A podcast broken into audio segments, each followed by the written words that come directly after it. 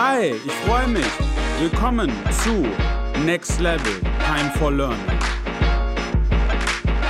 Hallo Tuna, schön, dass du da bist. Hi, schön hier zu sein. Wie geht es dir? Ach, ganz gut soweit. War heute noch beim Klettern, weißt du, ein bisschen Sport machen. Und jetzt bin ich hier mit äh, voller Vorfreude auf unser Interview. Cool, das freut mich. Und wie geht's dir? Oh, mir geht's blendend. Äh, es ist viel zu warm. Gerade jetzt auch immer, wenn wir aufnehmen, machen wir die Klimaanlagen aus. Deswegen äh, werden das jetzt relativ schwitzige 45 Minuten oder 50 Minuten. Aber ich freue mich auf jeden Fall, viel von dir zu erfahren. Dann fangen wir auch gleich an. Tuna, stell dich mal vor. Klar, also ich bin zurzeit Head of Growth and Operations bei der Spike Media GmbH, einer Performance-Marketing-Agentur aus Köln. Bin auch gebürtiger Kölner übrigens an der Stelle, wohne aber jetzt seit äh, drei Jahren in Aachen. Eine kleine Stadt im Vergleich, aber doch äh, sehr schön. Zu meinen Hauptrollen gehört es eigentlich äh, zurzeit beim Business, äh, darauf zu achten, wie Business Development läuft, ein eigenes Performance-Marketing-Team zu leiten, aber auch darüber hinaus quasi über die technische Integration zu schauen, dass auch alles quasi äh, funktioniert und klappt und natürlich, dass wir keinen Fraud liefern. Cool, das freut mich. Dann stell doch mal vor, was sind denn MMPs? Okay, MMPs. Also an erster Stelle, MMP bedeutet Mobile Measurement Partner. Um erstmal an erster Stelle darüber zu reden, es gibt Mobile Measurement Partner wie AppsFlyer, Adjust, Coachava, Branch und Co.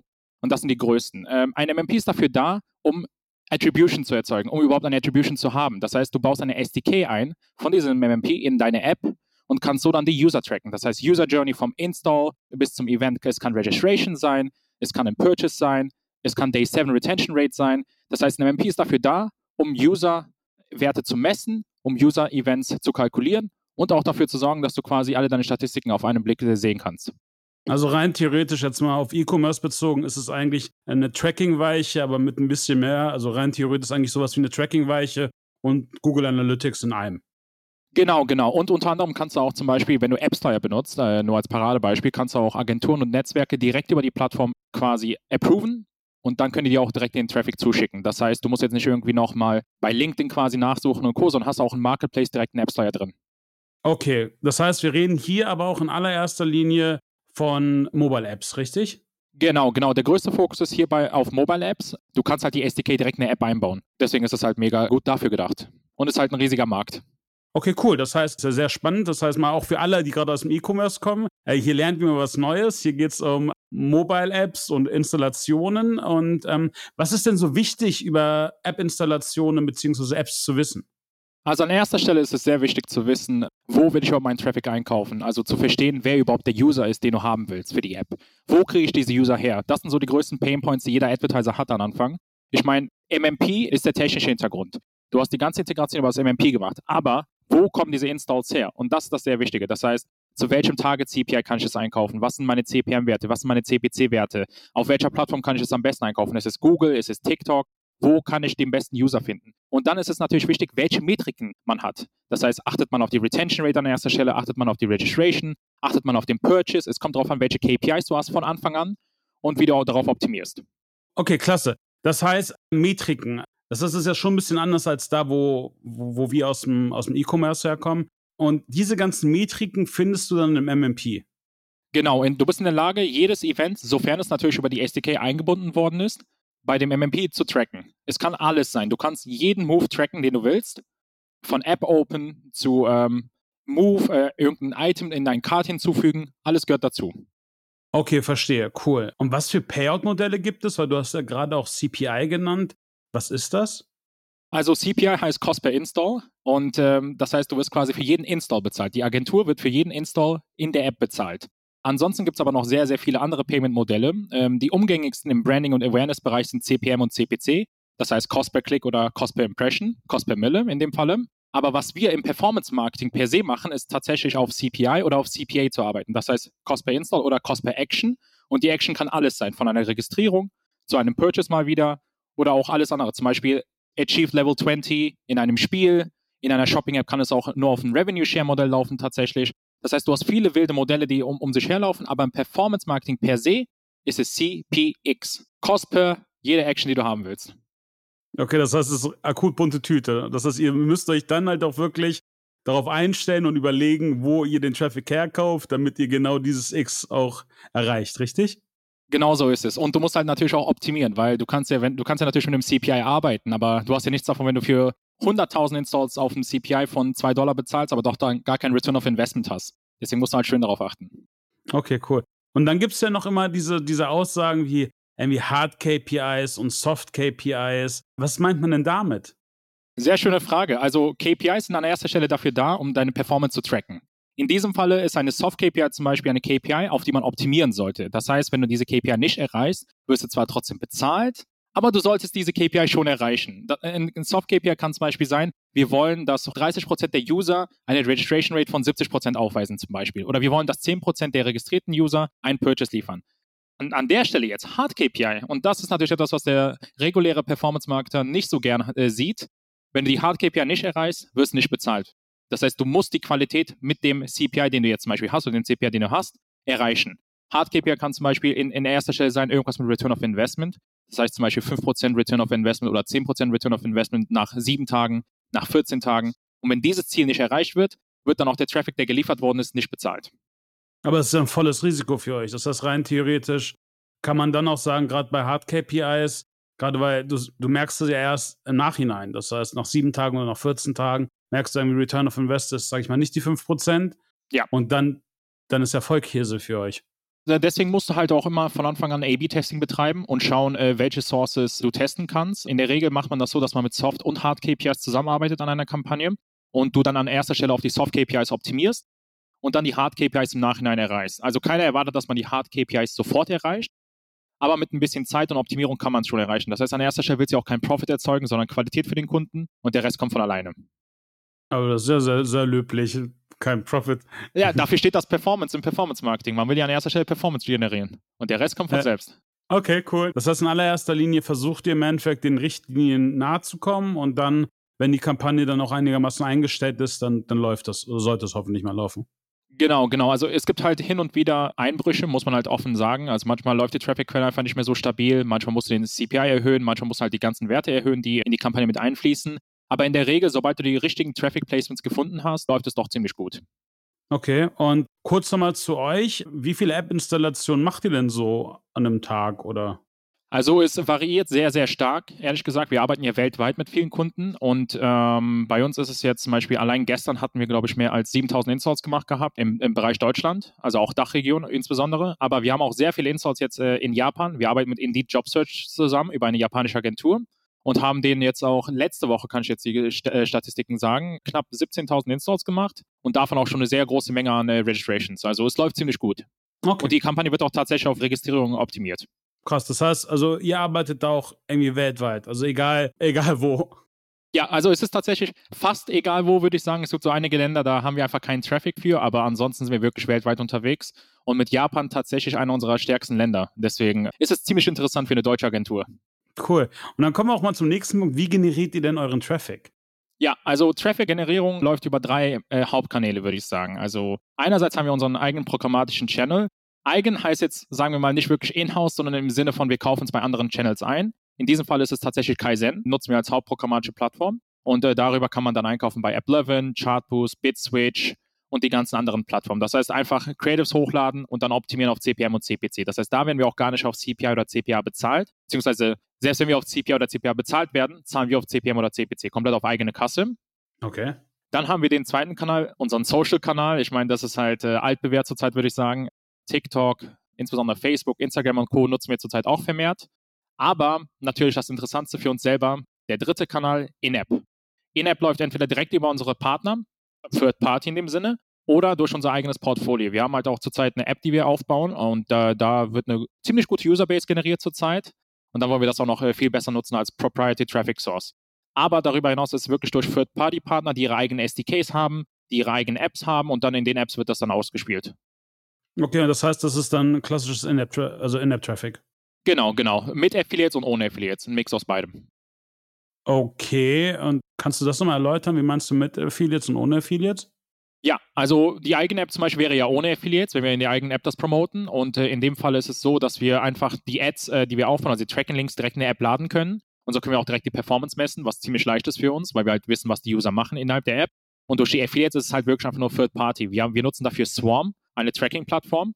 Und darüber generieren wir Tracking-Links und die werden dann an die Partner geschickt und die Partner können das dann bei sich in den Apps einbinden und kriegen dann dafür einen Teil vom Kuchen ab, natürlich. Oh, okay, verstehe. Aber dann, also welche Verb, was ist das? Ist das dann Banner? Ist es Video oder ist es irgendwie Full Frame oder was ist es? Es ist äh, Banner, Interstitial und Video. Die Videos sind in der Regel bis zu 100 Megabyte, aber wir versuchen es so bei 15, 20 Megabyte zu lassen, weil man doch merkt, dass es bei manchen Partnern zu Problemen führt. Und in der Regel ist das Banner in Size 320, 50, also ganz normal äh, Standard Banner Size und Full Size Interstitial so 320, 480 und 480, 320, also Landscape und Co.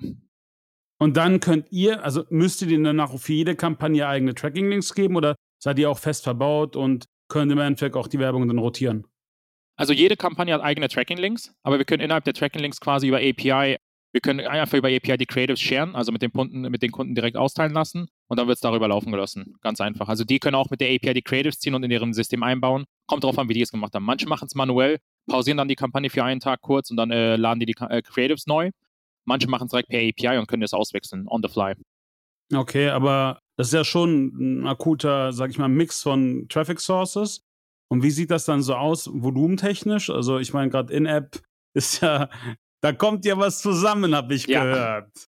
Also sagen wir mal so, volumentechnisch äh, hängt es stark davon ab, wie gut man optimiert, weil von Anfang an kriegst du ein sehr, sehr großes Volumen rein, würde ich sagen. Und da sind wir auch dann beim Thema Fraud. Von Anfang an kriegst du ein sehr, sehr großes, große Traffic-Wellen, ähm, muss halt viel optimieren und schauen, welche Sources doch Sinn machen, weil manchmal kriegst du sehr viele Installs von einer Source und dann fragst du dich doch, hm, wo kommt denn das her? Ähm, und auf einmal siehst du aber nach einer Woche auch keine Qualität. Und das ist auch natürlich das Problem. Du musst sehr viel optimieren und du musst sehr viel schauen, welche Sources überhaupt Qualität liefern und welche Source Installs liefern und an erster Stelle schauen, okay, who sticks und mit dem machen wir weiter. Okay, aber das ist also ich habe das immer auch gesagt, gerade wenn Kunden von uns dann irgendwie ja, irgendwie App Acquisitions machen wollten oder User Acquisitions machen wollten über, äh, über halt ihre Mobile Apps. Das ist halt eigentlich primär so, ist wie, du hast ein Beet, du hast eine Gießkanne, du, du gießt drüber und irgendwo kommt was raus und den Rest machst du dann aus.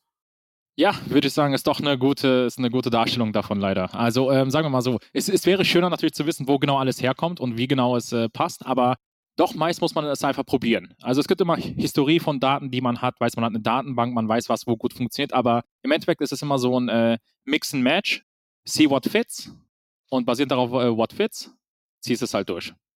Okay, das heißt aber, wir reden auch schon, also akut hochvolumig und dadurch dann basierend halt auch also hast du selber gesagt, Fraud wird es wohl geben, wa? Ja, und da ist man, da sind wir auch zum Beispiel ziemlich transparent drin. Also wir sagen, ähm, wir können sehr viel Volumen liefern, aber andererseits gibt es halt auch Fraud-Probleme, aber wir sorgen auch dafür, dass quasi dieser Fraud entdeckt wird und dass wir dann auch schnell dagegen ankommen. Weil manchmal muss es, ähm, meines, meiner Erfahrung nach, muss es manchmal zulassen, um auch zu erkennen, genau welche Channels du einfach ignorieren kannst, welche Channels du rauslassen solltest, auch zu, äh, zum Blacklisting. Und andererseits kannst du halt auch whitelisten. Durch dieses große Volumen kannst halt auch schnell erkennen, welche Kanäle doch gut sind. Okay, und was für Art von Fraud gibt es? Und kannst du es mal auch nochmal vielleicht gerade unseren Hörern und Hörerinnen erklären, weil ich glaube, äh, einiges der, der, der Fraud-Thematiken, äh, gerade wenn du aus dem E-Commerce oder aus dem Nicht-App-Bereich kommst, könnte ein bisschen schwierig zu verstehen sein. Ja, also Fraud, Fraud, Fraud. Ich muss an, an der Stelle sagen, ich, ich arbeite erstmal, also ich arbeite ja seit fünf Jahren in dem Business. Bei Spike hatte ich angefangen als äh, Fraud Analyst tatsächlich in den ersten sechs Monaten. Das heißt, ich hatte sehr viel Spaß damit gehabt, Kampagnen zu analysieren und viele Fraud-Mechanismen zu finden. Die größte Art von Fraud ist tatsächlich, würde ich sagen, Bots. Also Automatisieren von den Usern. Nehmen wir als Beispiel mal eine App, nehmen wir als Beispiel die Tinder-App. In der Tinder-App kannst du also du kannst dich einloggen, äh, musst eine Registrierung durchführen und dann kannst du sie nutzen. Es gibt auch, kann man auch Purchases machen. Äh, was machen diese Bots? Äh, die imitieren das echte Verhalten eines Users nach und sorgen dafür, dass sie quasi einen Install generieren, die App jeden Tag öffnen, sich registrieren und es sieht einfach aus wie ein echter User, aber es kommt nie eine Zahlung durch. Aber vielleicht ist auch die Zahlung gar nicht Teil der KPIs. Ist sehr egal. Der Kunde wird an der Stelle bezahlt, Fraud wurde durchführt, der Advertiser fehlt äh, ziemlich viel an Geld. Weil wir weiß, vielleicht machst du am Tag 100 Installs, vielleicht machst du am Tag 1000 Installs. Äh, dieser Bot-Fraud, in der Regel wird es so durchführt, dass es mit sogenannten Click-Farms gemacht wird. Und die Click-Farms kommen auch, wir haben es auch entdeckt tatsächlich, äh, größtenteils aus Vietnam oder China. Und da gibt es en masse, wird da sehr viel Traffic zugeballert. Da kommt, daher kommt auch das Volumen. Und dann muss man halt schauen, okay, wie schnell kann man es erkennen? Und aber für die Erkennung, da, da kann man ja noch zu kommen. Gehen wir back to the uh, types of fraud. Also einerseits Bots, Fraud-Bots, dann generell sowas wie VPN-Servers, dass man halt wirklich einfach billige Installs zum Beispiel aus Indien einkauft aber dann über IP, äh, IP das alles maskiert und dann so ausschauen lässt, als ob es doch aus äh, US kommt. Da kann man halt ganz leicht vorgehen, gegen vorgehen, indem du schaust, welches Device Language hast du zum Beispiel. Da siehst du halt direkt, okay, es kann sein, dass der äh, Download in US geschehen ist, aber wenn 100% der User oder sogar 70% der User doch die indische Sprache haben äh, innerhalb des Devices, das kann, dann siehst du direkt, okay, Da gibt es ein Problem. Dann gibt es natürlich SDK-Spoofing und das ist eine der. Schöne Sache, kenne ich. Oh ja, oh ja, das ist eine der gefährlichsten Arten von Fraud, meiner Meinung nach. Auch eine der Arten von Fraud, die wirklich dem Unternehmen schaden. Allein dadurch, dass du halt so eine massive Anzahl an Installs bekommst in deinem MMP und dann halt auch nicht mehr in der Lage bist, so richtig zu differenzieren, okay, wo kommt denn dieser, dieser Schmuh her? Was genau passiert hier? Was, was ist mit den Usern los? Auch die App-Experience ist in dem Falle ziemlich schlecht, weil die User halt dann sehen können, okay, wo kommen denn diese ganzen Bots auf einmal her? Aber SDK-Spoofing im klassischen Sinne ist quasi auch wieder Bot, aber Bots, die in großer, großer, großer Masse äh, äh, erscheinen, die du gar nicht kontrollieren kannst. Also wenn du zwar, es gibt nochmal einen normalen Fraud-Bot, wo du 100 Installs am Tag generierst. Mit diesem SDK-Spoofing-Fraud kriegst du auf einmal 10.000, 50.000 Installs innerhalb einer Stunde. Und du kannst es nicht kontrollieren. Du musst direkt die Traffic-Quelle einschalten, also ausstellen und gut ist. Und in der Regel, was die dann halt machen, ist es halt einfach nur eine Malware. Die Fraudster äh, generieren einen Klick, ein Install, ein Engagement und äh, haben es dann quasi aber in einer altälteren App gemacht, die zum Beispiel eine APK-Version hat äh, von der App oder irgendwas ähnliches. Und äh, in der Regel wird es auch so gemacht, dass es nur auf Android funktioniert. Also SDK-Spoofing auf iOS habe ich selber noch nicht gesehen. Ähm, bin natürlich offen dafür, man weiß ja nie, was im Markt noch kommen wird, aber ansonsten ist es nur auf Android tatsächlich. Aber das heißt nur, damit ich das verstehe, das heißt, SDK-Spoofing bedeutet, du hast im Endeffekt, ja, du hast die SDK vom MMP, darauf basieren hast du natürlich auch gewisse Events, die über ein Postback getriggert werden oder durch eine API. Genau. Die werden ausgelesen, sodass im Endeffekt der Fraudster sieht, ah, okay, das ist die Installationsevent, das ist die Registrierungsevent, das ist Message oder was auch immer, ne? Oder Swiping nach rechts und nach links, wenn wir jetzt wieder beim Tinder-Beispiel sind. Und das sind noch am besten die Tinder Gold-Abos, da muss man auch noch. Und dann hast du halt im Endeffekt alle Events schon mal also drauf. Und das Einzige, was die eigentlich machen, ist ja eigentlich nur noch, nur noch die, diese Events triggern. Also das heißt eigentlich nur die ganze Zeit ein Postback feuern, obwohl sie gar keine Klicks mehr liefern oder liefern sie trotzdem noch einfach Scheinklicks? Also die Klicks werden immer noch geliefert. Die können auch dann easy ge gematcht werden durch die Click-IDs, durch die Installs, die dann generiert werden, weil du, du schickst einen Klick, hast eine Click-ID, kannst sie auch dann an den Postback hinzufügen und so kannst du auch dann quasi das Event oder den Install einem Klick zuordnen. Das ist halt auch Teil des SDK-Spoofings. Und sehr gutes Beispiel auch von dir, den ganzen Postbacks, weil an der Stelle muss man auch sagen, ich würde jedem Unternehmen immer anbieten, wenn ihr einen MMP haben solltet, bitte auch ein eigenes System haben, wo ihr nochmal die Umsätze gegenüber vergleichen könnt. Weil beim SDK-Spoofing passiert auch oft, dass du zum Beispiel bei AppStar oder bei Edgers siehst, oh, interessant, wir haben 20.000 Euro Umsatz generiert in den letzten zwei Wochen. Aber in Wahrheit hast du es gar nicht generiert und in deiner BI, also in deinem eigenen Tool, siehst du, dass es gar keinen Umsatz gibt. Und genau das ist halt auch die Gefahr mit dem Postback. Sobald die wissen, welchen Postback man hat, äh, also welchen Postback die alte App-Version hatte zum Beispiel und diese Postbacks sind immer noch gleich, dann können die das abfeuern. Und äh, es kann halt auch dann geschehen, dass der Kunde, in dem Falle die Agentur oder das Netzwerk, welches deine Kampagne laufen lässt, dann auf einmal 20.000 Dollar bei sich sieht und dann auch eine 20.000 Dollar Bezahlung zum Beispiel erwartet, du aber andererseits gar nichts bei dir siehst. Und deswegen muss man halt schnell darauf achten, dass man die App immer sicher lässt, dass man immer die Signatures austauscht und dass man halt immer frequente Updates macht. Aber auch am wichtigsten ein eigenes BI-Tool haben am besten, um da zu schauen, okay, was genau passiert mit den Usern, die jetzt innerhalb der App sind. Man muss da sehr gute Analyse betreiben. Das heißt, eine MMP ist in dem Fall eine Source of Truth aber man kann dir nicht 100% vertrauen, sobald Fraud im Spiel ist. Da muss man halt mehr drauf achten. Okay, und sag ich mal, du meintest gerade noch Signatures. Was sind Signatures? Genau, also in der Regel, zum Beispiel bei AppsFly gibt es sogenannte Click-Signatures. Ähm, wenn ein Netzwerk Klicks zu einer Kampagne schickt, kommen die nur von diesem Netzwerk. Und äh, andere Netzwerke können aber genau auf diese Kampagnen auch Fraud schicken, indem die einfach Klicks auf dieses, auf dieses Netzwerk schicken. In diesem Falle ist die Click-Signature ein Unique-Parameter, so ein Hash-Parameter quasi, welcher erzeugt wird mit jedem Klick und der dann quasi verifiziert, dass der Klick auch wirklich von Spike kam in dem Falle. Und es gibt auch innerhalb der App gibt es ja auch sogenannte Security Signatures. Das ist halt dann, da musst du musst halt einfach die SDK immer wieder updaten von AppSci. AppSci hat frequente Updates zur Sicherheit. Da musst du es auch innerhalb der App updaten, weil wenn du es nicht machst, ist deine App outdated. Die APK wurde eh irgendwo hochgeladen in der Regel oder halt äh, die App wurde irgendwo anders in einem anderen Store runtergeladen und kann dann darüber auch von den ganzen Frauds dann durchgezogen werden. Deswegen immer die neueste App-Version holen. Und darauf auch achten. Apps immer auf die Version äh, testen, wenn man äh, Installs sieht. Okay, das heißt rein theoretisch, wenn du dann irgendwelche Installs siehst, die von einer älteren Version sind, dann kann schon was nicht stimmen. Genau so ist es, genau so ist es. Und es ist sehr oft passiert und äh, auch oft durchgekommen. Also tatsächlich äh, hat man auch gemerkt, also man selber achtet nicht darauf, man lernt es halt nur mit der Zeit. Mhm. Aber damals zum Beispiel hat man oft gemerkt, oh, man wurde ja doch für etwas bezahlt, was gar nicht, also was gar nicht legitim ist in dem Falle. Okay. Und du meintest ja auch noch gerade eine eigene BI. Was würdest du denn da empfehlen? Also entweder selber eine BI oder gibt es sowas wie, sage ich mal, keine Ahnung, wir haben ja noch Firebase oder auch noch andere Aspekte. Du kannst dich ja auch noch, glaube ich, in den, in den Play Stores ja auch einloggen. Also ich würde An erster Stelle würde ich immer in den Play Store schauen. Also die meisten unserer Kunden haben eigene BIs, die haben eigene Tools. Zum Beispiel Betro, äh, kennst, du, kennst du sicherlich aus Hamburg. Die haben ihr eigenes Tool, so eine Plattform, wo du direkt die Zahlen einsehen kannst, äh, die in die App einfließen. Das heißt, die haben einfach ihre eigene Plattform gebaut, dann wahrscheinlich die Plattform mit der App äh, zusammengesetzt. Die haben auch eine Desktop-App dazu und können dann darüber die Zahlen setzen. In der Regel hat jeder Kunde seine eigene, seine eigene BI, von denen, die wir kennen. Aber ansonsten kannst du auch immer sowas schauen. Du kannst sogar ganz ehrlich Google Datasheets nutzen und einfach dann die Daten von direkt aus dem äh, Play Store oder aus dem App Store rausziehen und dann dort über API reinspielen lassen, wenn es halt mit API geht in dem Falle. Die Sache ist halt, die ich in der Regel gelernt habe, man muss die Zahlen immer verifizieren mit den Zahlen, die nicht vom MMP kommen. Einfach so ist man 100% sicher. Okay, verstehe. So, und was gibt's denn noch für? Also wir waren jetzt bei SDK, ja. Fraud, was gibt's denn noch? Click-Spamming. Hast du schon mal davon gehört? Nein, noch nie. Noch nie, ne? Das dachte Was ich mir. ist das denn? Das dachte ich mir. Also Click-Spamming, nehmen wir es zusammen mit Click-Hijacking, nennen wir es mal. Click-Spamming ist quasi, wie kann man es am besten beschreiben? Stell dir vor, du hast eine, eine kleine App in diesem ganzen äh, Spektrum und äh, kippst einfach einen Eimer Wasser drüber. Und dann schaust du, welcher Tropfen quasi auf dieser App gelandet ist und dieser Tropfen wird dann dir quasi attributed.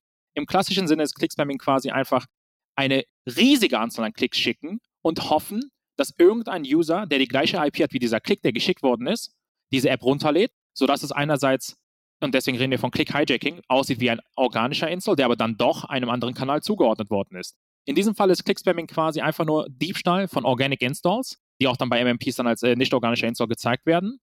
Und Click-Spamming sorgt halt dafür, dass du ähm, eine sehr gute Qualität hast in der Regel, eine sehr, sehr niedrige Conversion Rate hast.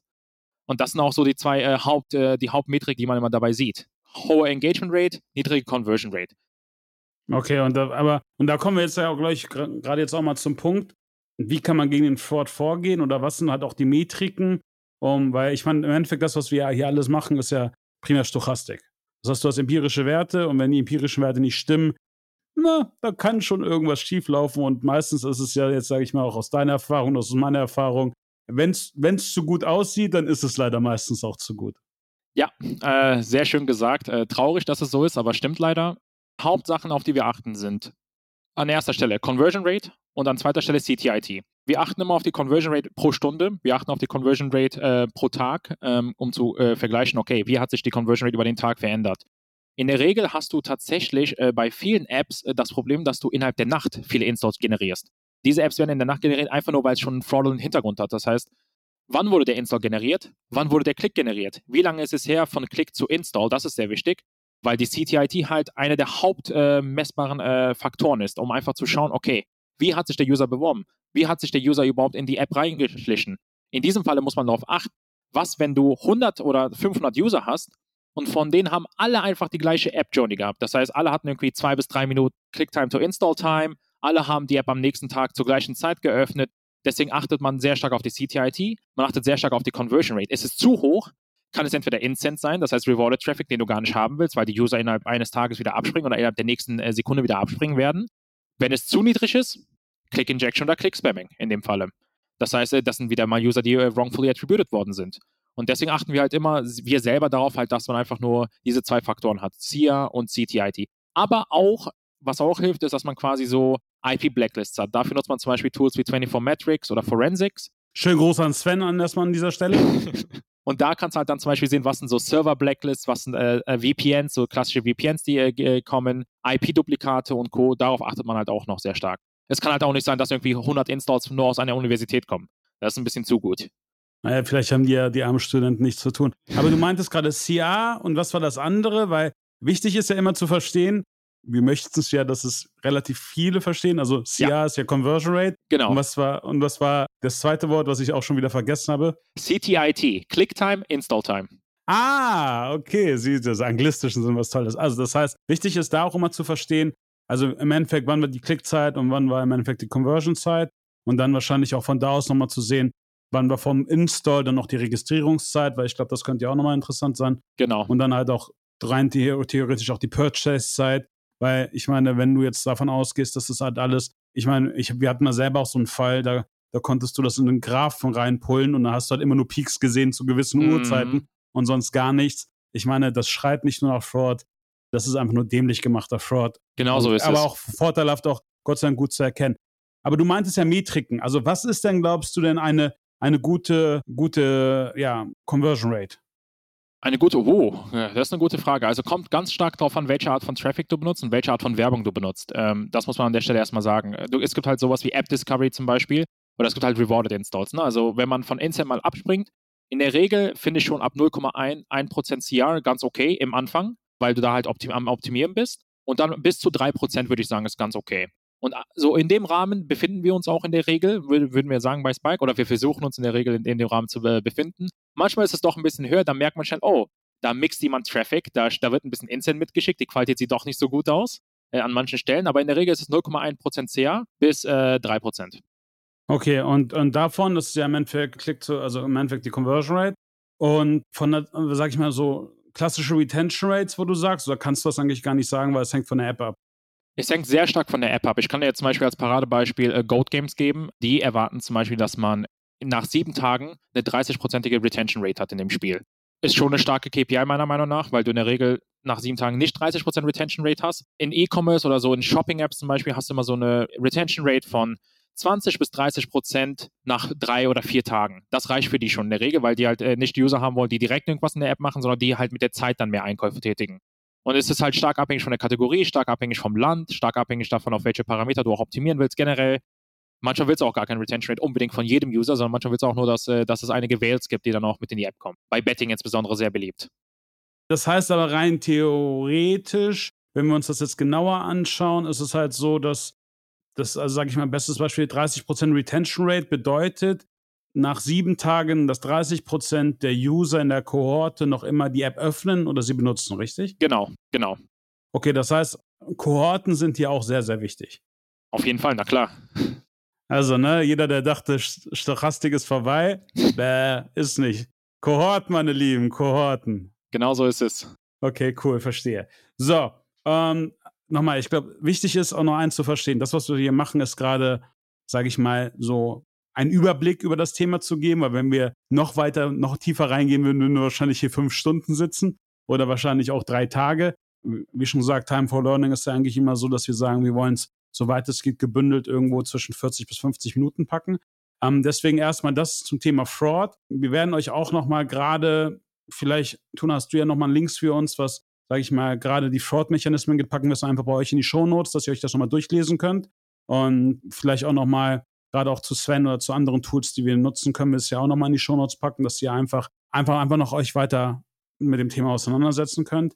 Jetzt mal zu dem, also ich meine, klassisch, habt ihr denn im, in dem Bereich auch Tracking-Probleme, so wie wir das jetzt auch gerade im E-Commerce haben? Ach, Tracking-Probleme. Davon habe ich noch nie was gehört tatsächlich. Nee, ähm, ich auch noch nie. Ja, äh, wir haben doch äh, ziemliche Probleme gehabt mit dem äh, neuesten Apple-Update. Davon weißt du vielleicht Bescheid äh, mit 14.5 äh, iOS. Und äh, seitdem haben wir doch starke Probleme mit dem iOS-Tracking. Also Android läuft immer noch wie immer, haben wir gar keine Probleme mit. Aber bei iOS haben wir jetzt bei den meisten Usern einfach keine richtige Rücklage mehr, um zu erkennen, welcher User was genau macht. Dafür gibt es halt das Scat-Network, was wir eingebunden haben letztes Jahr. Aber wir sind noch, sagen wir mal, so ein bisschen in der Experimentierphase damit. wir haben einige Kampagnen laufen lassen mit Scat. Äh, wir können auch zum Beispiel bei App Store, also bei einem MMP einsehen, oh, die, dieser Install kam von unserem Netzwerk über unsere äh, User-Generated ID. Das Problem ist halt nur immer noch für den Advertiser, es ist mega schwer zu verstehen, welcher User genau welche Qualität hat. Und seitdem dieses halt Apple-Update raus ist, also App-Tracking Transparency in dem Falle, ja. merkt man einfach, wie schwer es ist, die Eventraten, die Eventraten zu sehen von den einzelnen Usern, die über kommen, reinkommen. Und einerseits ist es auch einfach mega schwer geworden zu skalieren, weil du halt einfach nur nicht mehr diese Attribution bekommst. Dein System hat vorher über API automatisch optimiert. Jetzt kriegen wir die Installs gar nicht mehr ins System rein, sondern müssen dann über deren Google Data Studio reinschauen zum Beispiel. Okay, was genau macht der User? Und dann alles manuell bei uns einstellen. Das heißt, wir haben die Automatik verloren. Okay, das heißt aber, okay, fangen wir mal vorne an. Scadet, was heißt das denn überhaupt? Also Scat Network wurde quasi erzeugt, um Attribution äh, für Netzwerke und Agenturen zu ermöglichen. Sagen wir es mal so ganz, ganz, äh, ganz simpel betrachtet. Scat Network ist dafür. Das heißt, Apple, Apple hat euch die Möglichkeit gegeben, euch dort zertifizieren zu lassen. Genau. Äh, du musst ein Apple, ja, du musst ein Apple Developer sein und äh, dich, äh, also du musst quasi eine eigene Apple App haben. In der Regel gibt es da so ein paar Workarounds. Du kannst einfach eine, du kannst schon etwas Kleines erstellen und dann hast du halt einen Apple Developer Account schon und dann kannst du halt direkt dich darüber anmelden. Dann musst du halt, dann gibt es noch so einen ganzen Verifizierungsprozess, typisch Apple-Style, und dann hast du halt quasi dein Get Network ID. Und die musst du dann zum Beispiel in den programmatischen Kanälen einbauen, um dann auch diese Conversions einsehen zu können. Okay, aber, aber das geht jetzt für, wenn du programmatisch einkaufst. Und was ist, wenn du jetzt als Beispiel über Affiliate Traffic Ja, beim Affiliate Traffic gibt es äh, tatsächlich zwei Wege, die ein bisschen damit helfen, dass diese Conversions ankommen. Wir wissen immer noch nicht genau 100%, wie wir diese Conversions rüber bekommen, aber wir machen es einerseits durch den User Agent, die, die User äh, Device Language und die User Language generell. Also, um zu schauen, aus welchem Land der kommt, was ist die IP des Users, was ist die Sprache des Users und was ist die Sprache des Devices. Darüber kann man einerseits schätzen, welche Conversion von welchem User kam, weil der User Agent in der Regel unique ist und dann mit den Sprachen auch unique sein sollte. Dann haben wir noch etwas namens Privacy Enabled Chain. Das ist von Swarm ein, ein Parameter. So als kleinen flüchtigen Parameter hängen wir den an die AppStyle-Links zum Beispiel ran oder an die Adjust-Links und die helfen uns ein bisschen dabei zu erörtern, welche Installs doch unsere sind. Es ist immer noch nicht 100% valide, es ist immer noch nicht 100% korrekt, aber wir haben doch ein paar mehr Installs bekommen als sonst. Das geht ja jetzt für euch, aber sage ich mal, wenn ich jetzt mal davon ausgehe, ich bin jetzt der Advertiser und ihr generiert für mich Installationen für, für Apple-User. Ja. So, dann, dann lädt er die, im Endeffekt die App runter, öffnet sie, dann kommt immer schön das Pop-up, Tracking Allow, uh, Tracking uh, you, das heißt also nicht Allow. Und wenn du im Endeffekt dann nicht also, zulässt, kann ich im MMP überhaupt noch irgendwas sehen oder ist es dann eigentlich schon vorbei? Also es ist eigentlich schon vorbei. Du siehst es immer noch in deinem eigenen System, also im App Store siehst du es ja. Ich meine, das ist ja auch die Idee von Apple dahinter gewesen, dass man halt die User dann, also dass man quasi mehr über deren Plattform macht und weniger bei anderen Plattformen, über Third-Party-Plattformen und äh, damit so in Richtung Subscription-Modell geht. Aber das so an der, das so als Nebenthema. Also es ist sehr schwer, den User zu tracken. Es ist sehr schwer zu sehen, was genau der User macht. Und wenn dieses Tracking aus ist, kannst du auch gar nicht mehr einsehen, was genau passiert. Es ist in dem Falle dann eine Blackbox. Du siehst die Aktivität, aber du kannst nicht genau zuordnen, wer macht was. Okay, und weißt du gerade, wie, wie hoch die Opt-in oder die Opt-out-Rate ist? Ich meine, das ist ja ein enormer Traffic-Loss, gerade wenn ihr alle performance-basierend bezahlt werdet. Gute Frage, muss ich nochmal nachschauen tatsächlich. Ich kann dir aber sagen, dass die Opt-in-Rate für Japan zumindest ziemlich gut aussah bei uns, weil wir da äh, fast keinerlei Conversion-Einbrüche hatten bis dato. Aber ansonsten müsste ich nochmal nachschauen, tatsächlich. Okay, verstehe. Okay, aber das heißt, Android läuft noch immer so gut wie immer und äh, iOS ist halt schwierig. Dafür hast du bei Android das Problem eher mit den, mit den Klickfarmen. Genau so ist es. Bei Android ist es viel leichter, Fraud zu machen. Da gibt es halt viel weniger äh, Sicherheitsbarrieren, sagen wir mal so. Plus du kannst halt viel mehr Android-Apps in den Markt rein, reinballern, das weiß man ja. Bei Android kann man halt viel leichter ein Developer sein als bei äh, iOS. Und äh, deswegen gibt es halt auch viele Apps in Android, die quasi Gefahr darstellen, die sehr viele User haben, die zum Beispiel Utility-Apps sind, aber über diese Utility-Apps dann, wird dann auch dieser Fraud betrieben. Größtenteils kommt der Fraud dann über Android quasi, aber heißt nicht, dass iOS komplett sicher ist, weil Click-Hijacking ist halt auch da sehr, sehr beliebt. Einerseits muss man halt bedenken beim Click-Hijacking, an der Stelle noch ganz kurz dazu, ähm, dass halt iOS viel weniger Devices hat. Das heißt, du musst halt viel weniger Devices emulieren in dem Falle. Und so kannst du es halt auch, äh, hast eine höhere Success Rate quasi. Aber das heißt, rein theoretisch, diese Clickfarmen sind eigentlich die, die man immer so im Internet sah, wo dann nachher irgendwie Telefone in Regalen untereinander hängt und Lüfter durchlaufen. Ja. Und dann irgendwie die automatisch durchlaufen. Oder sind es virtuelle Maschinen, die im Endeffekt Geräte emulieren? Es ist beides. Es ist beides. Aber, aber okay. größtenteils äh, das erste, was du gesagt hast. Größtenteils ist tatsächlich Clickfarms, aber es gibt auch virtuelle Maschinen. Aber das ist äh, nicht mehr so oft. Also 2017, 2018 gab es das sehr, sehr oft, haben wir es sehr oft gesehen gehabt, den ganzen Fraud-Sachen. Also Emulators, äh, so heißen die in dem Falle. Aber doch immer mehr auf Clickfarm runtergefahren, weil Emulators viel, viel leichter waren äh, herauszufinden. Und Clickfarm ist es halt schwieriger. Ne? Es ist immer ein Unique-Device. Es läuft irgendwie nicht durch ein anderes Tool. Ist halt leichter zu sehen. Okay. So, und jetzt mal, wenn ich dich frage als Experte, was sind denn so die, die Marktstandards, gerade in dem Bereich? Worauf sollte man achten? Also im Performance-Marketing achtet man an erster Stelle darauf, dass man Qualität liefert, dass man offen sein sollte. Man muss sehr, sehr offen sein zu den ersten äh, Traffic-Quellen und man muss halt immer dafür sorgen, dass man jeden Tag, nicht jede Woche, nicht jeden Monat, dass man jeden Tag optimiert. Jeden Tag in die Statistiken einschauen, jeden Tag schauen, dass die Conversion Rate okay aussieht, jeden Tag schauen, dass die CTIT okay aussieht, jeden Tag schauen, dass auch die Creatives wirklich benutzt werden, äh, die man schickt und nicht irgendwie nur irgendwie so ein App-Logo oder gar nichts benutzt wird. Und das Wichtigste ist halt, dass man immer auf die Performance der KPIs achtet. Das heißt, wenn du eine KPI erstellst, sei im stetigen Austausch mit der Agentur oder mit dem Netzwerk und sorg dafür, dass diese äh, Ziele erreicht werden. Finde eine Agentur, die auch dafür steht, dass man quasi keinen Fraud auf die App lässt. Oder wenn die wissen, dass Fraud gibt, die auch offen und transparent damit umgehen und nicht irgendwie alles versuchen, äh, schön auszuschmücken. Standards im Performance-Marketing sind gerade mega leicht. Der Markt ist ein bisschen zurückgezogen zurzeit, weil halt Social so stark ist. Mit TikTok mitzuhalten zurzeit ist mega schwer. Das heißt, du musst halt wirklich dafür sorgen, dass du keinen Fraud hast. Und die jetzigen Standards zeigen sehr stark darauf, dass Fraud sich immer mehr vermehrt hat, weil halt die Margen äh, zurückgegangen sind. Viele Budgets sind äh, eingeschrumpft und deswegen versucht man halt umso mehr mit Fraud noch ein bisschen mehr rauszuholen. Und genau das wollen wir nicht, genau das wollen wir verhindern natürlich. Aber es ist schwer, Aber genau deswegen macht es auch Spaß. Es ist eine Challenge, jeden Tag zu sehen, welche Art von Fraud man bekämpfen kann, welche Art von Fraud man entfernen kann. Und es macht halt dann auch Spaß, an die Performance darüber hinaus zu sehen. Also, was du ja gerade am Anfang auch meintest, sag ich mal, ihr habt ein eigenes Media Buying Team, ihr habt ein eigenes Social Team, ihr habt im Endeffekt auch die Third Parties über die Affiliates, aber auch euer eigengenerierten Traffic, gerade um halt natürlich auch die Kontrolle des Traffics zu gewährleisten, richtig? Genau so ist es, ja. Man macht immer einen Mix aus verschiedenen Kanälen, um so kann man halt insbesondere noch viel leichter sehen, welcher Kanal denn gut ist und welcher Kanal schlecht ist. In, bei Social in der Regel hast du gar keinen Fraud. Ähm, es ist halt äh, schwer, Fraud zu generieren über so eine Plattform. Es sei denn, du hast viele Bot-User und machst es gezielt. Programmatisch kann es halt manchmal sein, dass du ein, zwei Publisher findest in, dieser, in diesem Exchange, die manchmal ein bisschen Schwur betreiben mit ihren Apps. Aber die kannst du in der Regel auch schnell äh, herausfinden, weil du halt einfach mal wieder auf die CTIT achtest, auf die Conversion Rate achtest und dann passt es. Im Affiliate-Business sehr schwer. Es ist halt das lukrativste Geschäft sozusagen für die, für die Agentur selber, für den Advertiser auch, weil du erst dann Kosten hast, äh, wenn du Umsatz generierst. Also du hast keine Kosten ohne jeglichen Umsatz. Und das ist halt die Idee hinter dem Affiliate. Und genau deswegen kommt auch der Fraud zustande.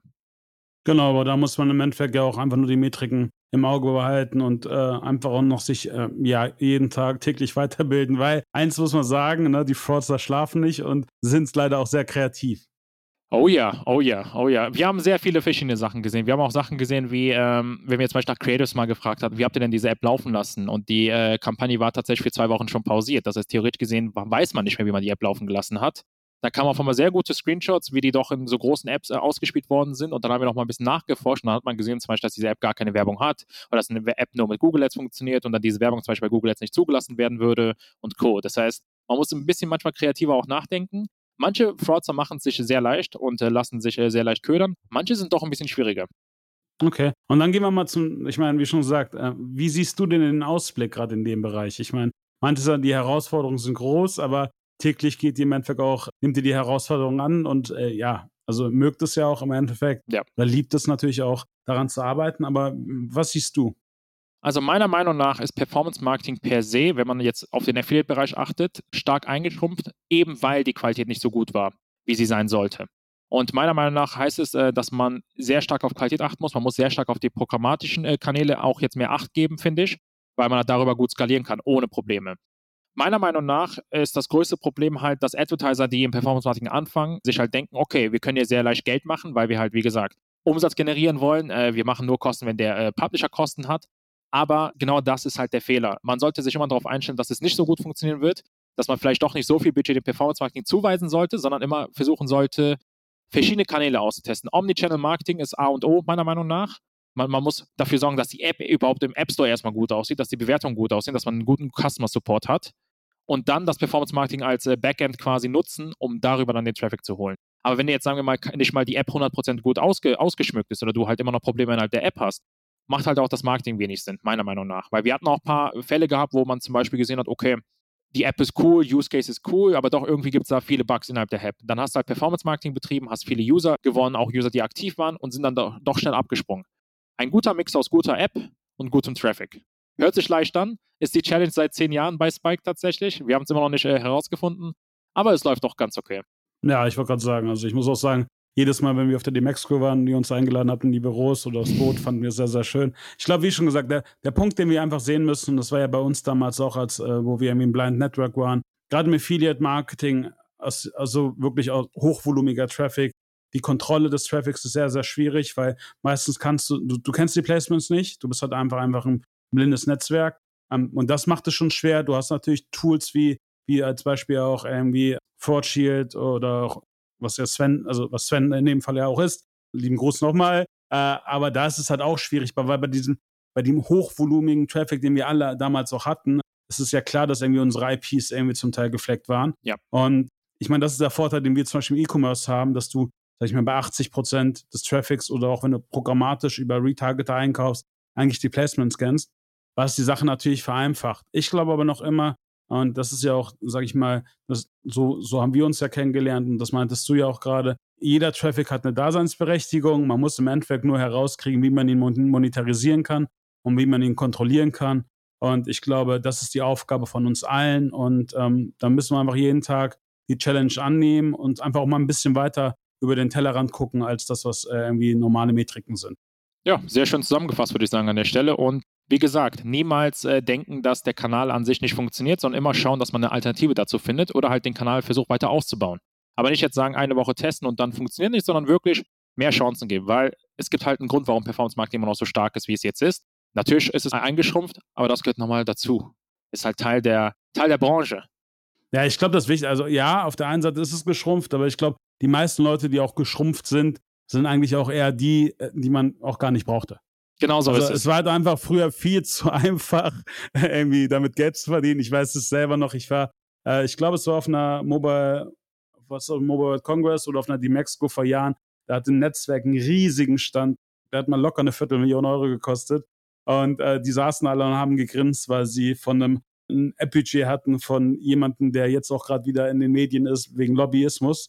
Und da haben sie halt einfach, glaube ich, irgendwie fünf bis acht Millionen Dollar irgendwie App-Fraud kassiert und die gibt es halt auch nicht mehr. Und ich glaube, das ist halt einfach der Punkt oder selber auch das Problem, was wir damals mit Alibaba hatten. Weißt du, das im Endeffekt, wir reden ja immer davon, dass es immer nur Fraud auf der Seite der Affiliates gibt. Es gibt ja auch einen Advertiser-Fraud, dass die im Endeffekt uns alle nicht bezahlen. Und sage ich mal, äh, wenn wir auch als Netzwerk damals nicht irgendwie ein gewisses Puffer hatten, hätte uns das jetzt natürlich auch nicht das Genick gebrochen. Ja, ja da, dazu kann ich auch noch äh, viele, viele Stories erzählen, aber vielleicht beim nächsten Mal. Das ist ja auch eine Idee. Gerne. Tuna, danke. Danke für deine Zeit und für deinen Einblick. Und ich wünsche dir auf jeden Fall noch einen, noch einen schönen Tag und bis bald. Ja, vielen Dank meinerseits. Es war viel Spaß, hat mir viel Freude bereitet und ich freue mich aufs nächste Mal. Pass auf dich auf. Ich mich auch. Ciao, ciao. Ciao.